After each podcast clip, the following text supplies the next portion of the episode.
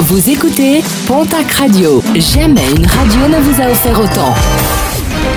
L'essentiel de l'actu en Béarn et Bigorre, c'est sur Pontac Radio.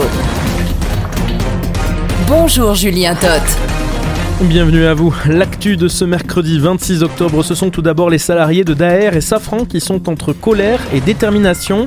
Hier mardi, 90% des effectifs du groupe poursuivaient leur mouvement de grève, soit plus de 400 personnes réunies sur le site de Borde. Ils réclament des hausses de salaire et ont la ferme intention de continuer leur débrayage jusqu'à ce que leurs revendications soient entendues par leur direction. Concrètement, les salariés demandent 5% d'augmentation, soit environ 150 euros bruts par salarié. Autre manifestation demain jeudi, après la mobilisation du 18 octobre dernier, la CGT appelle au rassemblement demain dès 10h30 devant la préfecture des Hautes-Pyrénées. L'augmentation des salaires et des pensions est là aussi demandée par le syndicat. Passer une nuit seul dans un hypermarché, vous en avez peut-être rêvé Eh bien cet homme de 47 ans l'a fait.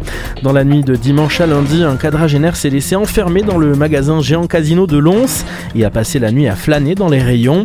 Après s'être ouvert une bouteille de whisky et avoir mangé des crevettes et autres saucisses cocktails, l'homme a continué sa soirée en ouvrant les emballages de 6 ordinateurs dans l'espoir de les voler. Découvert par les salariés lundi matin, il a ensuite été placé en garde à vue. Le préjudice estimé est de plus de 3000 euros. 39 205, le chiffre du jour, c'est le montant en euros saisi par les policiers de la brigade des stupes de Bayonne. Plus de 6 kilos de cannabis et plusieurs centaines de grammes de cocaïne ont également été saisis dans le même véhicule. Quatre individus ont été interpellés et placés en garde à vue. Ils sont ressortis du tribunal avec des condamnations allant de 12 à 36 mois d'emprisonnement avec sursis mis à l'épreuve. Et puis, on termine ce flash avec les Hautes-Pyrénées qui ont le vent en poupe.